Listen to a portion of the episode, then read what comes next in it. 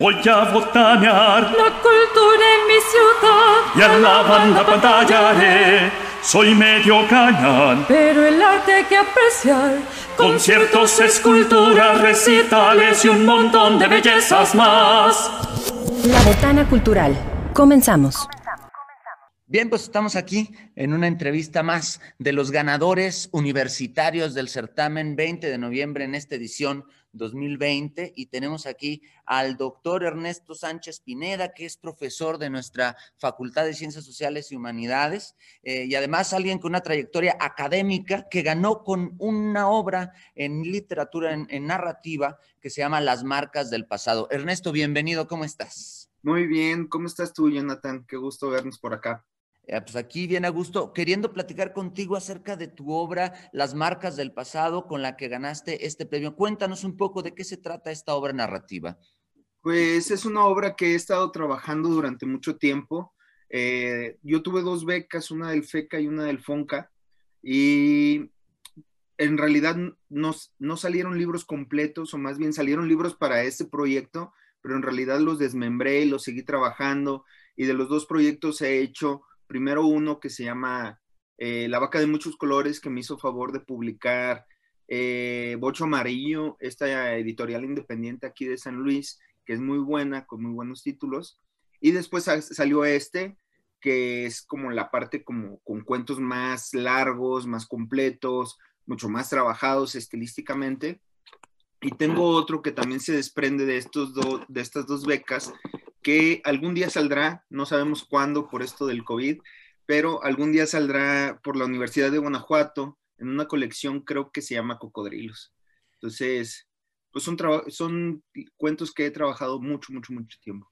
Entonces, la obra ganadora de este certamen en el año 2020, Las Marcas del Pasado, es una colección de cuentos. Cuéntanos un poquito acerca de la técnica, de la estructura, eh, qué es lo que pueden encontrar cuando sea publicada esta obra. Como bien saben, las obras ganadoras del certamen 20 de noviembre son publicadas después de un par de años de ganar. A veces tenemos suerte y salen más rápido, este, pero saldrá publicada pronto. ¿Qué es lo que puede esperar el público de esta obra que se publicará pronto por la editorial Ponciano Arriaga?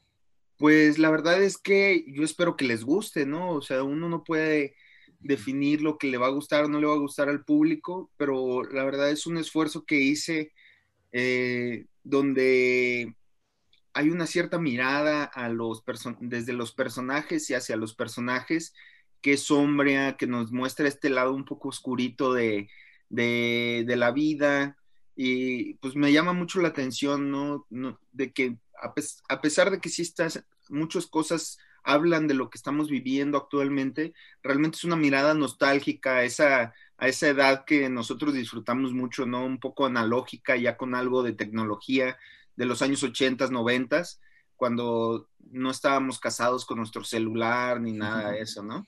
Entonces también es esa mirada un poquito para atrás y, y, y justamente en esta mirada pues hay un cuestionamiento de, todo lo que hemos perdido por la tecnología, ¿no? Qué interesante, porque aparte es, es un discurso necesario. Hay, hay, personas que incluso en nuestras generaciones ya no conciben vivir sin estos aparatitos que, que por un lado son una herramienta fundamental para trabajar y para intercomunicarnos, pero también de pronto se convierten en un lastre que vamos arrastrando porque de pronto las necesitamos demasiado. Entonces agradezco que esa sea la temática y seguramente al público le puede parecer muy interesante. Cuéntanos sobre la primera de las obras que te, que te publicó Bocho Amarillo, que fueron resultado de estas dos becas del FECA y del FONCA. Eh, ¿qué, qué, qué, qué, cuentos y dónde podrían encontrar esas obras? ¿En algún Facebook, en algún lugar físico, etcétera? Para que el público que, que sepa que tú ganaste el premio, ya tienes obra publicada, además eh, tu obra también está en varias antologías, pero sobre todo tu libro de autor eh, de Embocho Amarillo, cuéntanos de qué tratan esta, esta serie de cuentos. Fíjate que a mí me encanta la edición, aquí lo voy a presumir, ¿no? Porque este claro, es el, claro.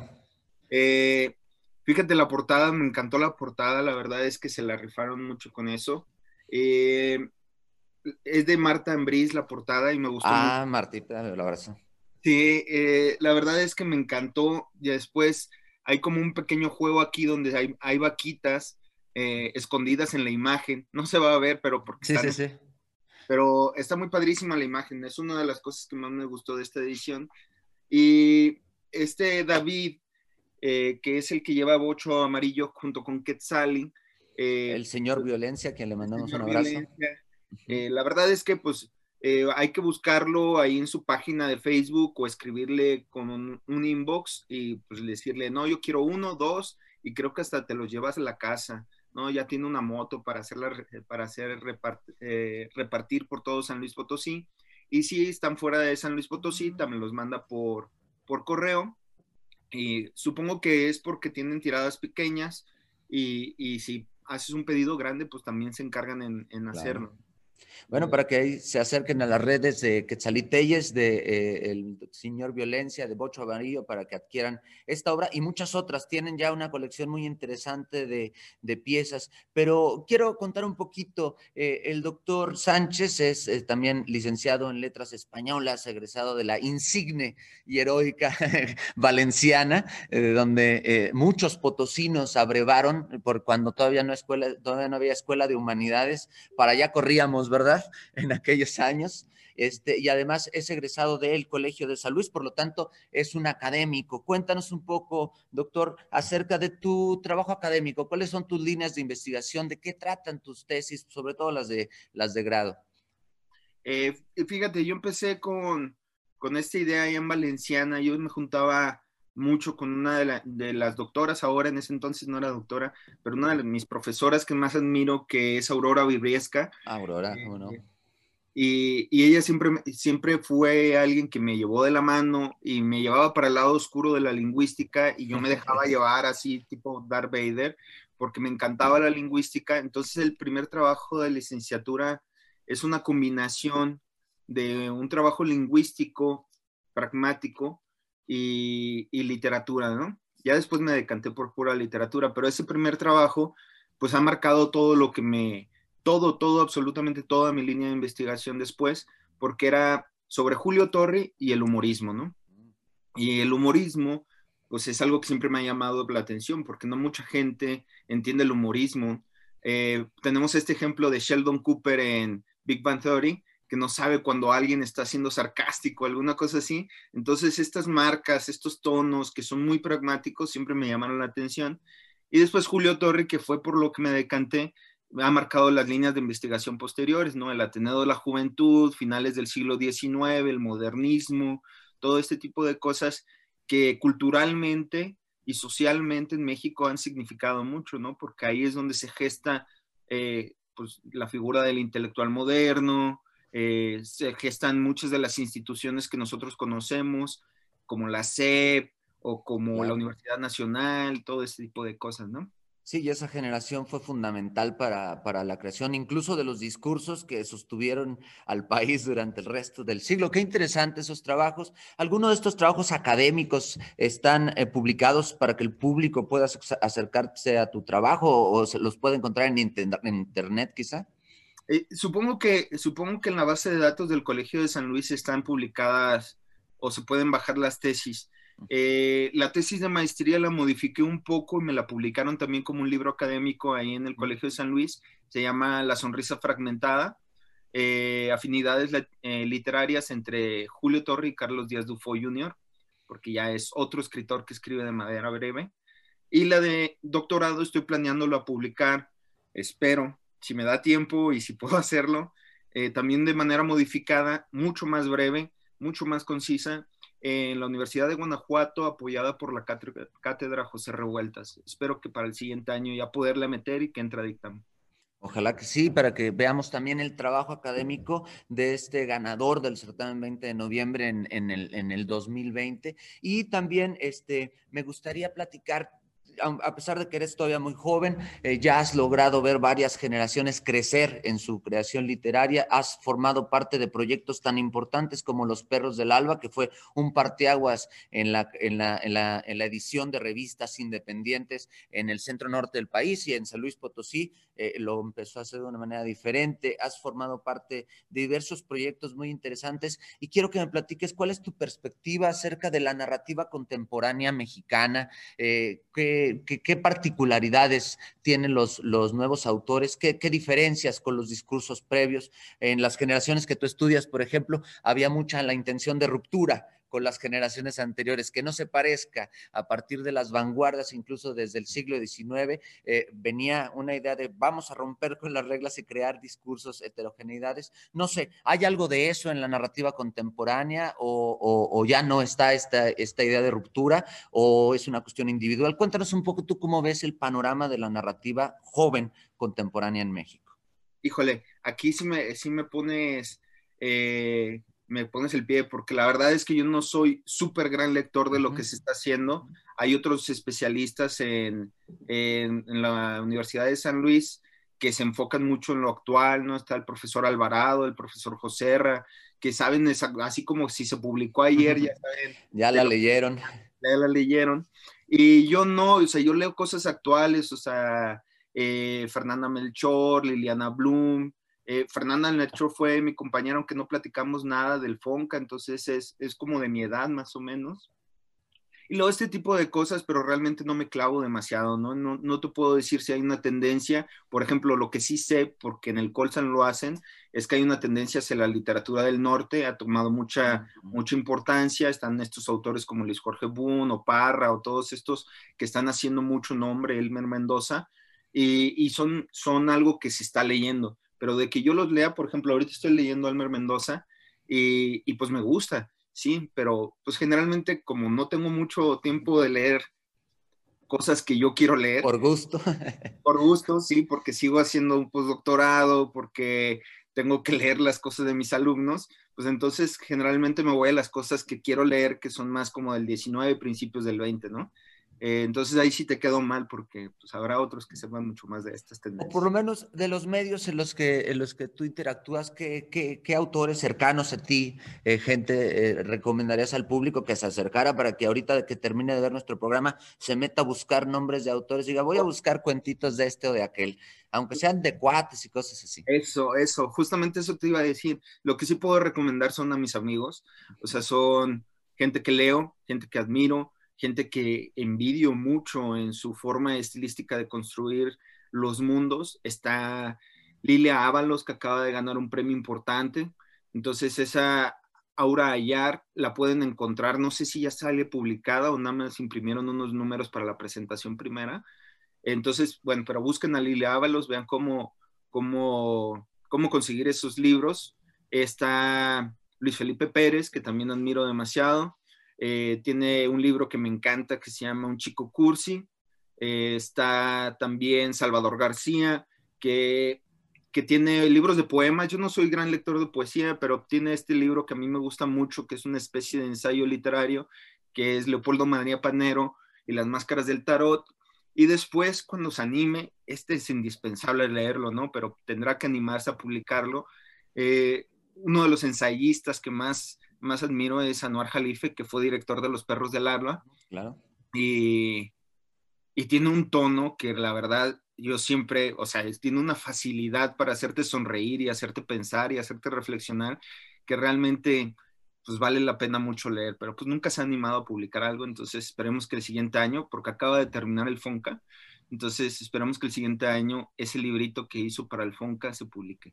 Ojalá lo esperaremos con mucho, con mucho interés, porque efectivamente tiene una pluma muy interesante, Anuar Jalife, y todos los autores, un saludo a mi querida Lilia, a mi querido Salvador, este, hasta por donde anda, ya anda aquí en México, ¿verdad? Pero bueno, regresando a la, a la, al trabajo, para invitar al público de nuestro programa, me gustaría que, que, los incitaras a la lectura, porque pues, a lo mejor de aquí pueden salir, como te digo, a buscar este, que a un público que, no está acostumbrada a la lectura, que, no es asiduo y que quisiera, tuviera el interés de ingresar a, estas actividades, que de pronto dijera, bueno, le voy a dar una oportunidad, poesía, cuento, novela, alguna obra iniciática para un público eh, nuevo que tú quisieras recomendar.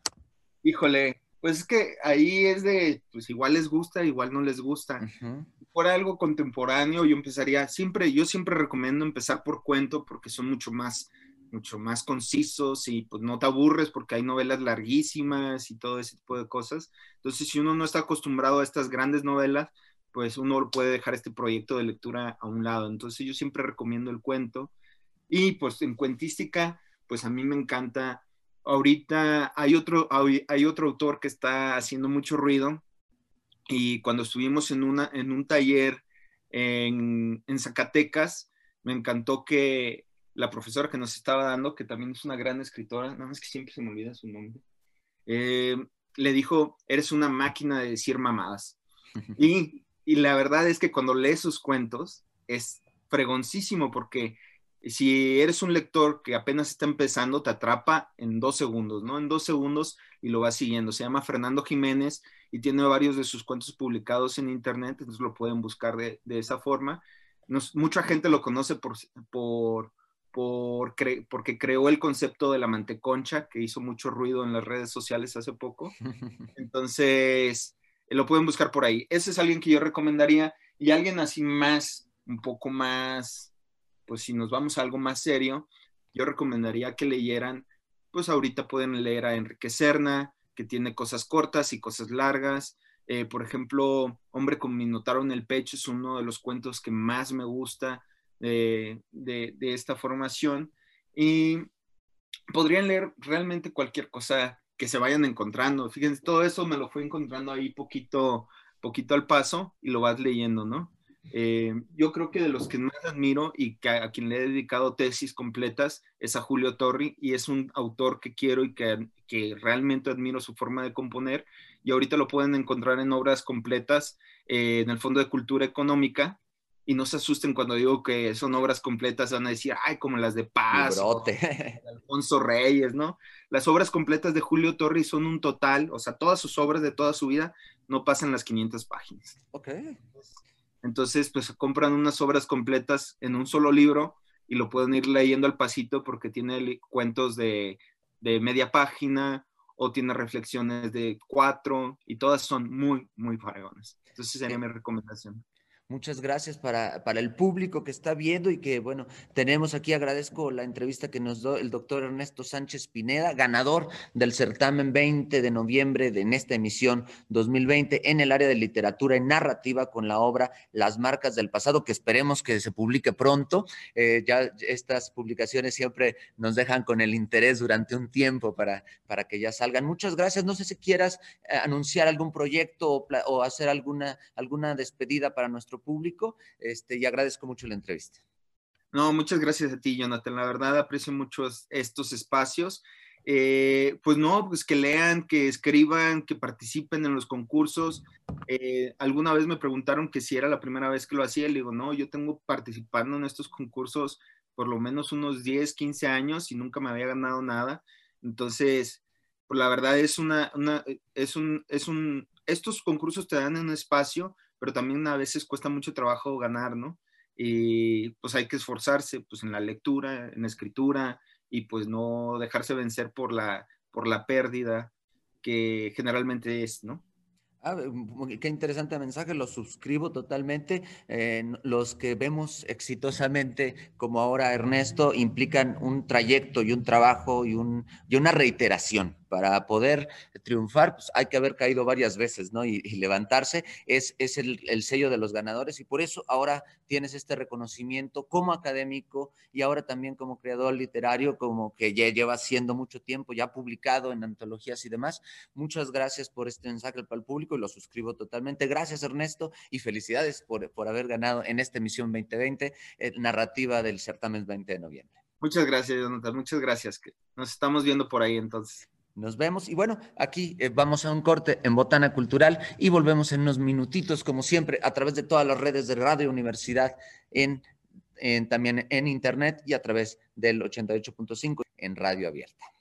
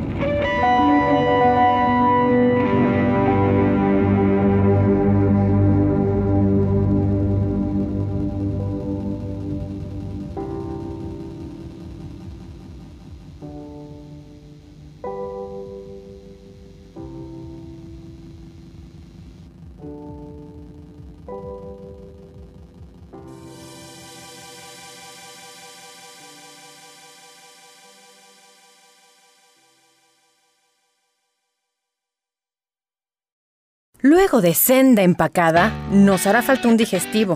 Vamos por él, ¿no? Volvemos y pedimos la cuenta. Miren nada más esos botonazos, little hipsters. ¿Quién nos viera? Estamos repletitos de botanita cultural.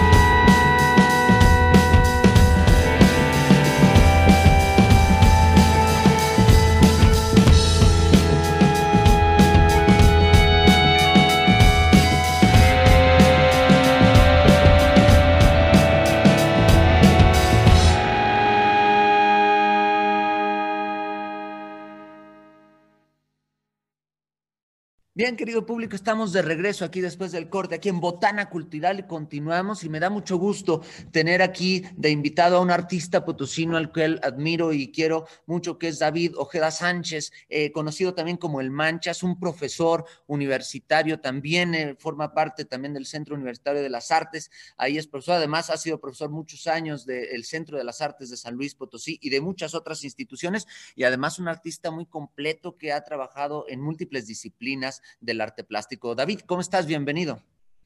Hola, Jonathan, ¿qué tal? Muchas gracias. Buen día. Este, pues aquí ando. Cuéntanos un poquito, te, invitamos hoy porque estamos haciendo un programa especial acerca del Centamen 20 de noviembre y de los universitarios que obtuvieron el premio en, este año. Y ya que eres uno de ellos, cuéntanos un poquito sobre la obra que fue, que fue premiada por, para ti esta vez, pues, otro premio más, otro 20 de noviembre obtenido por tu trabajo eh, y además de los otros reconocimientos que ya, que ya avalan tu trayectoria. Cuéntanos sobre esta pieza, esta obra, eh, de qué se trata.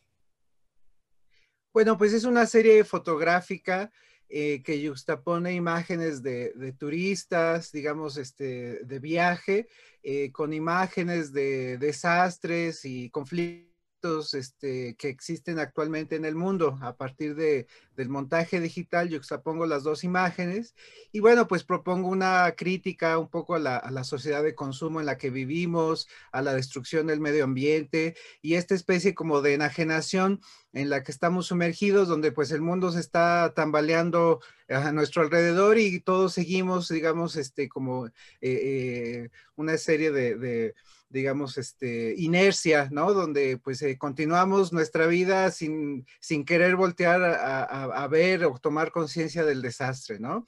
La serie se llama Cuando el destino nos alcance, precisamente haciendo referencia a la película de los setentas que, que, plantea este, este tema en, Hollywood por primera vez, ¿no? Que es, este, digamos, la, la sobrepoblación, el, el agotamiento de los recursos naturales y todo lo que de alguna manera estamos viviendo ahora.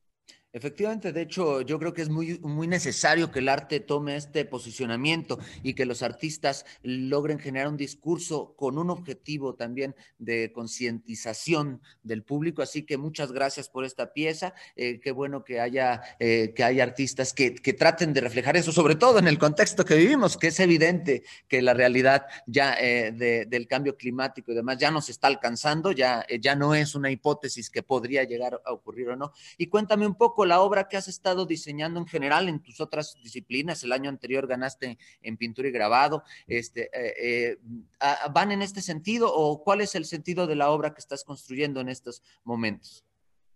Pues sí, digamos, creo que este tema es eh, una de mis preocupaciones principales y, digamos, se refleja en, lo que hago, digamos, es siempre, la, sí, justo la, pieza del año pasado que fue dibujo y grabado, el, reconocimiento eh, era un tema parecido, se llamaba instrucciones se llama instrucciones de seguridad y tiene, es en este caso un poco la, metáfora de, la tarjeta de, instrucciones que vienen en todo vuelo aéreo, donde te dice qué hacer en caso de desastre, ¿no?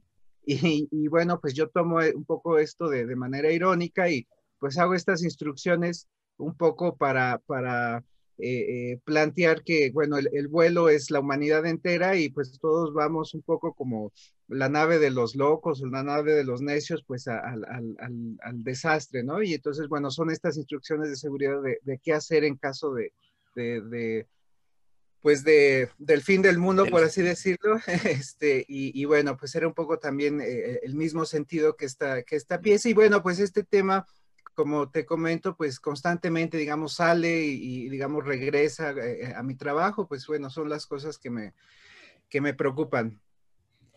Me parece muy interesante y parece que vaticinaste el futuro con aquella pieza. y cuéntanos sí, un sí, claro.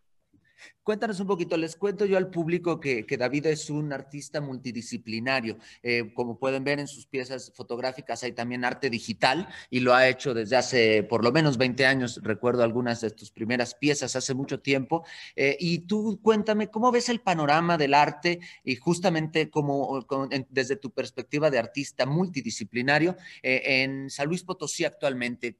¿Qué ves de tus compañeros, de las nuevas, de los nuevos jóvenes que están creando piezas de que ya pertenecen a otra generación y el trabajo de ustedes con respecto a los que fueron sus maestros? ¿Qué escenario vive San Luis Potosí en el arte plástico?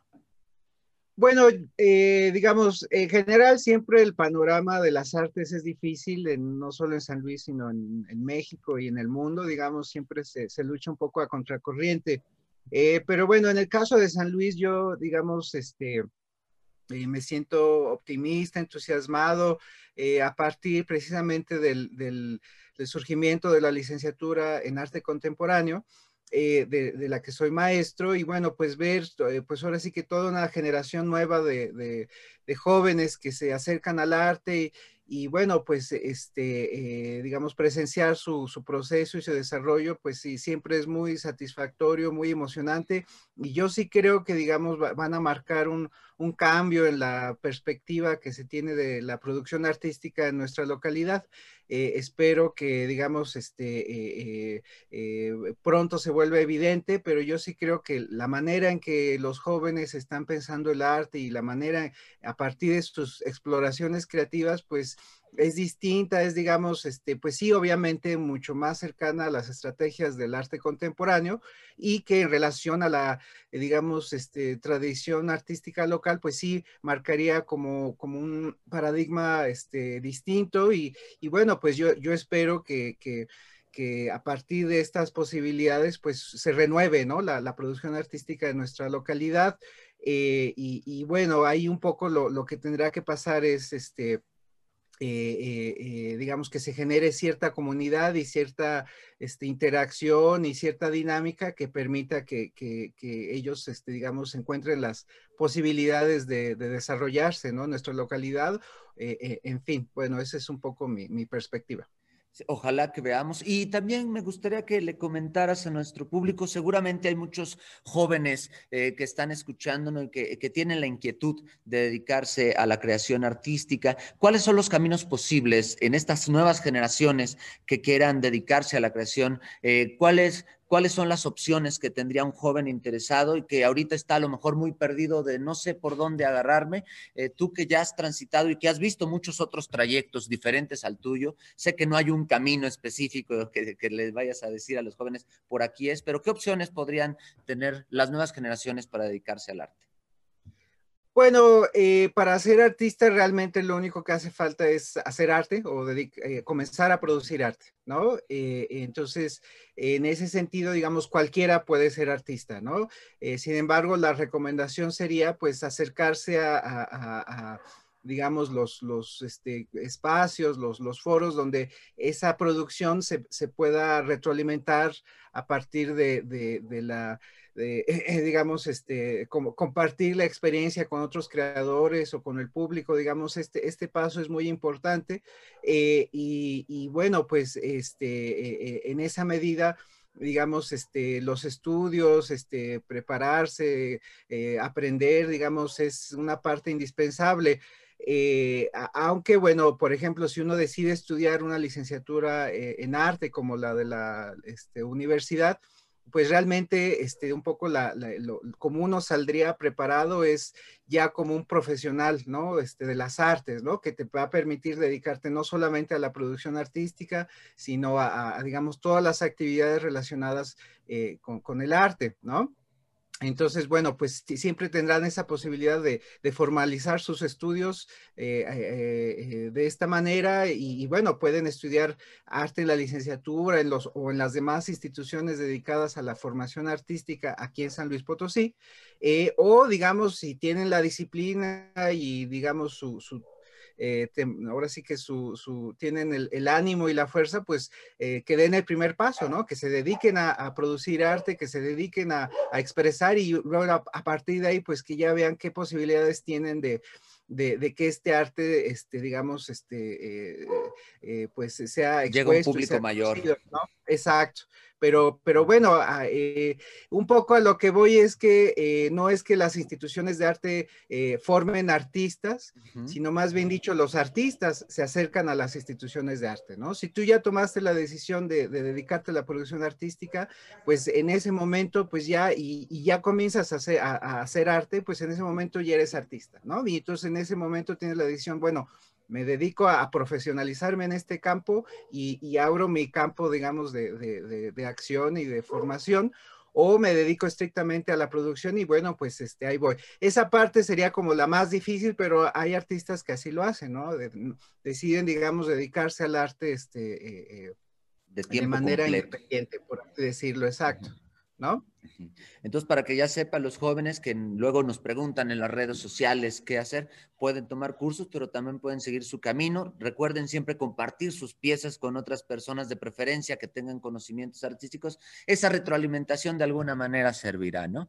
De alguna manera. Y David, cuéntame un poco en este contexto, ya que tú eres un artista que se preocupa por, por la realidad de su contexto, ya que haces esta crítica al establishment, por así decirlo, esta crítica a la sociedad de consumo en la que vivimos y en las que estamos inmersos y, nos traga como si fuera un kraken, este, eh, un poquito la realidad de la enfermedad que vivimos actualmente ah, eh, estará reflejada en algún momento en, tu, en tus obras, cómo la vive un artista, cómo observa desde la perspectiva del creador esta realidad tan compleja que nos ha tocado vivir en este año.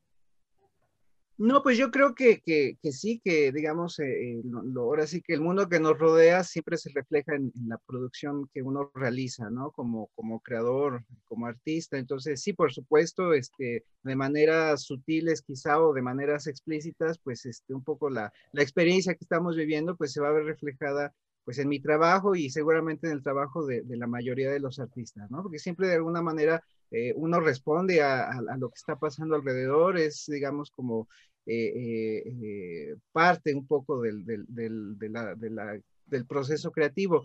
Y, bueno, de manera concreta, pues no sé exactamente cómo, cómo va a, repercutir. Bueno, eh, ahí es un poco la, la, la, la, cuestión de esa exploración creativa que uno realiza, pero este, pues sí, ¿no? Y bueno, ya desde antes, de alguna manera, con lo que te comentaba, pues es un tema que a mí me, me inquieta y, que bueno, vivirlo ahora eh, de esta manera, pues sí, sí, seguramente este, eh, eh, pues está generando cosas en mí y eventualmente tendrán que salir, pero, pero pues sí, yo creo que y así para la mayoría de los artistas, ¿no? ¿Y, qué opinas también, hablando todavía de este contexto? Eh, por ejemplo, cada año cuando, con los ganadores del certamen 20 de noviembre se, se, inauguraba el día de la entrega de los premios, la exposición, el público iba, era una manera en la que nosotros podíamos acceder a las piezas de ustedes. Ahora tengo entendido, según nos han contado, que están de manera virtual, en un recorrido virtual, en un video. Eh, ¿Tú cómo ves esta adaptación de las artes plásticas en este contexto? Porque pues ya no han podido hacer exposiciones, grandes espacios. ¿Cómo se han tenido que adaptar los artistas a esta nueva realidad? Bueno, pues eh, yo creo que, pues es, evidente, ¿no? Que, digamos, este, la, dinámica tiene que cambiar y adaptarse un poco a estas eh, circunstancias a distancia. Y bueno, en, todo el mundo y en todos los países y en todos lados, bueno, es, es algo parecido.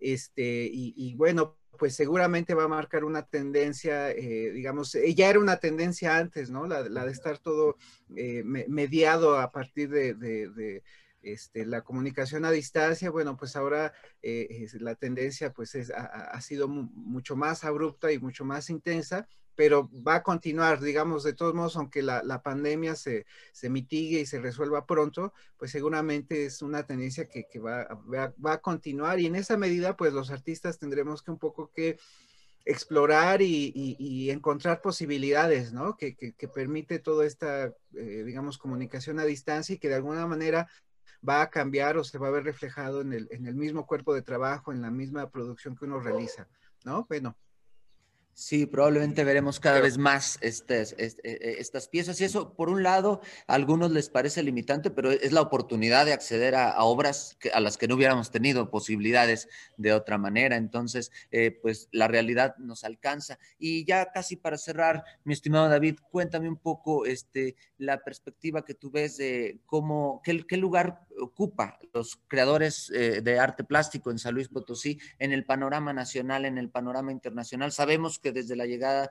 del maestro Raúl Gamboa Cantón a las cosas han cambiado en la plástica y luego la creación del Centro de las Artes, la creación de la Secretaría de Cultura, la, labor de formación de grandes, de los que eran alumnos se convierten en maestros y, y generadores de nuevas de, nuevos artistas o por lo menos apoyadores de estos nuevos artistas y ya ustedes están eh, tomando esta batuta, tu generación está tomando esta batuta para ser la, formadora de las nuevas generaciones. Todo este panorama, ¿qué lugar ocupa, qué lugar ocupa a nivel nacional San Luis Potosí en las artes plásticas? Bueno, pues ciertamente en San Luis hay una ya gran tradición artística, digamos, este, precisamente a partir del, digamos, del surgimiento del Instituto Potosino de Bellas Artes y, digamos, en consecuencia las demás instituciones de arte eh, que se han ido sumando y que, constituyen ahora, pues, digamos, el el, panorama institucional local, pues eh, eh, digamos, esto, esto tiene, este, pues desde los 50, ¿no? Realmente este, sucediendo. Entonces, pues sí, y, en esa medida, pues hay, hay como ya una historia de, generaciones que se han dedicado al arte y, y, digamos, a partir de ahí, pues existe ya una, como, como historia local muy particular del arte. Ya en el contexto nacional, pues este, San Luis de alguna manera se, se mantiene como incipiente, de alguna manera eh, este, todavía no, creo en mi opinión, llega a irrumpir, digamos, este, de, de, de, manera este, este, pues, este, amplia. Definitiva. En, el nacional, exacto. Este, pues bueno, eh, eh, si pensamos en México realmente, la, la, ahora sí que el epicentro de la el desarrollo, la producción artística en nuestro país, pues es la Ciudad de México, ¿no? Y, bueno, pues eh, eh, a partir de ahí un poco otros estados, Monterrey, Oaxaca, en fin. Eh, pero bueno, em, en, ese panorama, pues San Luis, mm, de alguna manera, este, aunque sí ha tenido, digamos, este, cierto reconocimiento y ciertas este, incursiones a nivel nacional, pues así como en conjunto y como digamos todo el, todo el, este, eh, eh, pues, eh, el, Estado, por así decirlo, pues no, no, no es reconocido como tal, ¿no? O sea, a lo mejor se puede reconocer tal o cual autor. En ese sentido, quizá este, lo que hace un poco falta en, nuestra localidad es, es cierta, este, esfuerzos este, en conjunto, ¿no? Que es un poco lo, lo, que a final de cuentas empuja estos proyectos, digamos, que exista cierta comunidad entre los artistas y que entre todos se apoyen y que más o menos se vayan, eh, pues mm, sí, abriendo espacios y conquistando, este, eh, eh, ahora sí que, este, la, la, posibilidad de, de, irse dando a conocer, no de manera individual, sino como conjunto y como, bueno, este, como, como como estado, como localidad o como ciudad, no lo sé, pero, pero que a partir de, digamos, de este conjunto, pues se, se pueden ir abriendo más espacios y generando más atención. Creo que eso es un poco lo, lo que pasa, este, en general, los artistas de manera local somos dispersos y, y, bueno, hay, hay muchas situaciones, en fin, eh, pero bueno, esa es un poco mi esperanza con, con las nuevas generaciones, que ellos sí logren eh, encontrar una, comunidad y que se logren apoyar entre ellos y no nada más de manera individual, sino con los demás y no solamente nosotros solos, sino también con las instituciones y con, digamos, lo, donde se puedan apoyar y que, digamos, en conjunto todos puedan empujar un proyecto colectivo y, y bueno, en esa medida creo que, que la presencia de San Luis a nivel nacional pues sería más importante o más reconocida, ¿no? Bueno, eso de alguna manera es el, es el reto, creo yo, y bueno, pues esperemos que, que, que, que poco a poco se, se, se, se, logre, ¿no? Sí, claro, me sumo totalmente a la invitación a los, a los jóvenes artistas que ya están en producción construir comunidad siempre será benéfico para el propio trabajo y también para el de la comunidad en sí mismo. Ya finalmente, mi estimado David, quiero que le digas al público si tiene interés en conocer tu obra. Eh, está montada en, algunos espacios, en redes sociales, donde pueden conocer el trabajo de este ganador del Centarmen 20 de noviembre del 2020 y también del 2019.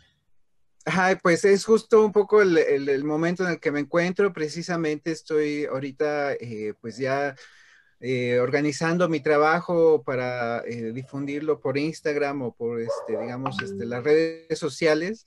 Y, en esa medida, pues, este, eh, pues sí, adaptarme a las circunstancias. A pesar de todo esto que comento, en realidad yo soy muy este, tímido, ¿no? Para mostrar mi trabajo y bueno, tengo que un poco que forzarme o tener la disciplina de, pues ya, digamos, este, hacer un conjunto de mi trabajo y, ponerlo ya en las redes sociales. Entonces yo, yo espero que a principios de este año que entra enero, febrero, pues es precisamente la, como el momento que me había propuesto. Y bueno, eh, eh, eh, ahorita no, pero próximamente, este, si me buscan en Instagram, pues por ahí me pueden encontrar como David Ojeda, como Manchas.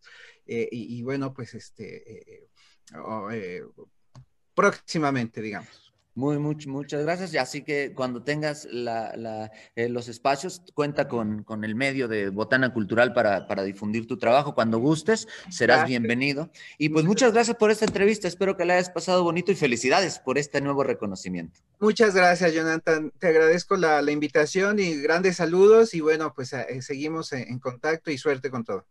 Igualmente, máximo respeto. Y bueno, aquí tuvimos a David Ojeda en Botana Cultural. Ya saben, eh, por todas las redes sociales de Cultura UASLP, Botana Cultural, y además en Spotify, en Arcord y en Google Cast. Estamos también por el radio abierto en 88.5 y 91.6. Así que seguimos en Botana Cultural. Vamos a un cortecito. Ya, dejamos de grabar. Muy bien. Si eres erudito, no creo que se te haya quitado por venir a botanear. Si lo tuyo es la cumbia mortal, ya tienes con qué ser el bailador más docto de la cuadra sonidera. La Botana Cultural. Hasta la próxima, glotonzuelos.